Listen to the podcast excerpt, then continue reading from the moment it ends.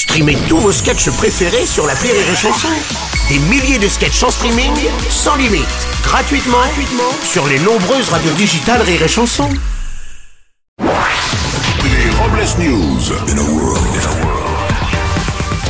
Bonjour, vous êtes sur Rire et Chanson, je suis Bruno Robles, rédacteur en chef des Robles News et du magazine Débarquement Féminin, le menstruel qui traite des Anglais qui débarquent.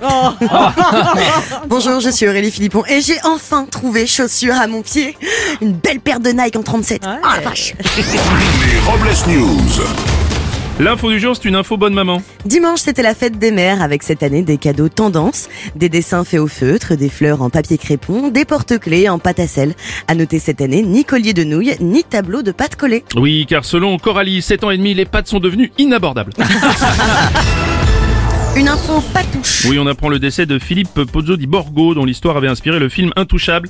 Rappelons que cet homme paraplégique en fauteuil roulant était interprété par le comédien François Cluzet. Mais en revanche, la production nous confirme que le fauteuil roulant sera bien présent dans Intouchable 2, le retour des pneus. Ah bon, on.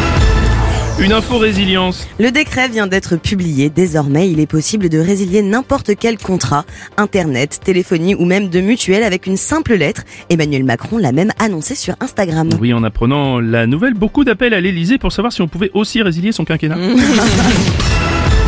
On enchaîne avec une info Guernica. Oui, c'est le cinquantenaire de la mort de Pablo Picasso avec au programme de nombreuses expositions et hommages à l'artiste.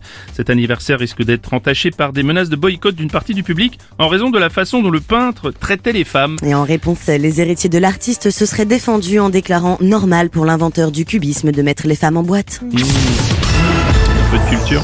Termine avec une info best-of. Près de Toulouse, un restaurant McDonald's a dû fermer et plier boutique, mettant au chômage ses 18 employés à cause d'un distributeur de boissons qui dégageait du monoxyde de carbone.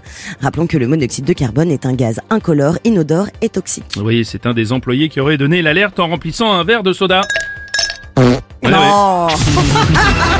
Et pour clore ces Robles News, voici la réflexion du jour. La fête des voisins, c'est l'occasion de mettre un visage sur des bruits.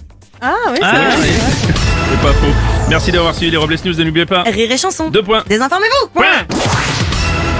Les Robles News. Sur Rire et Chanson. Rire et chanson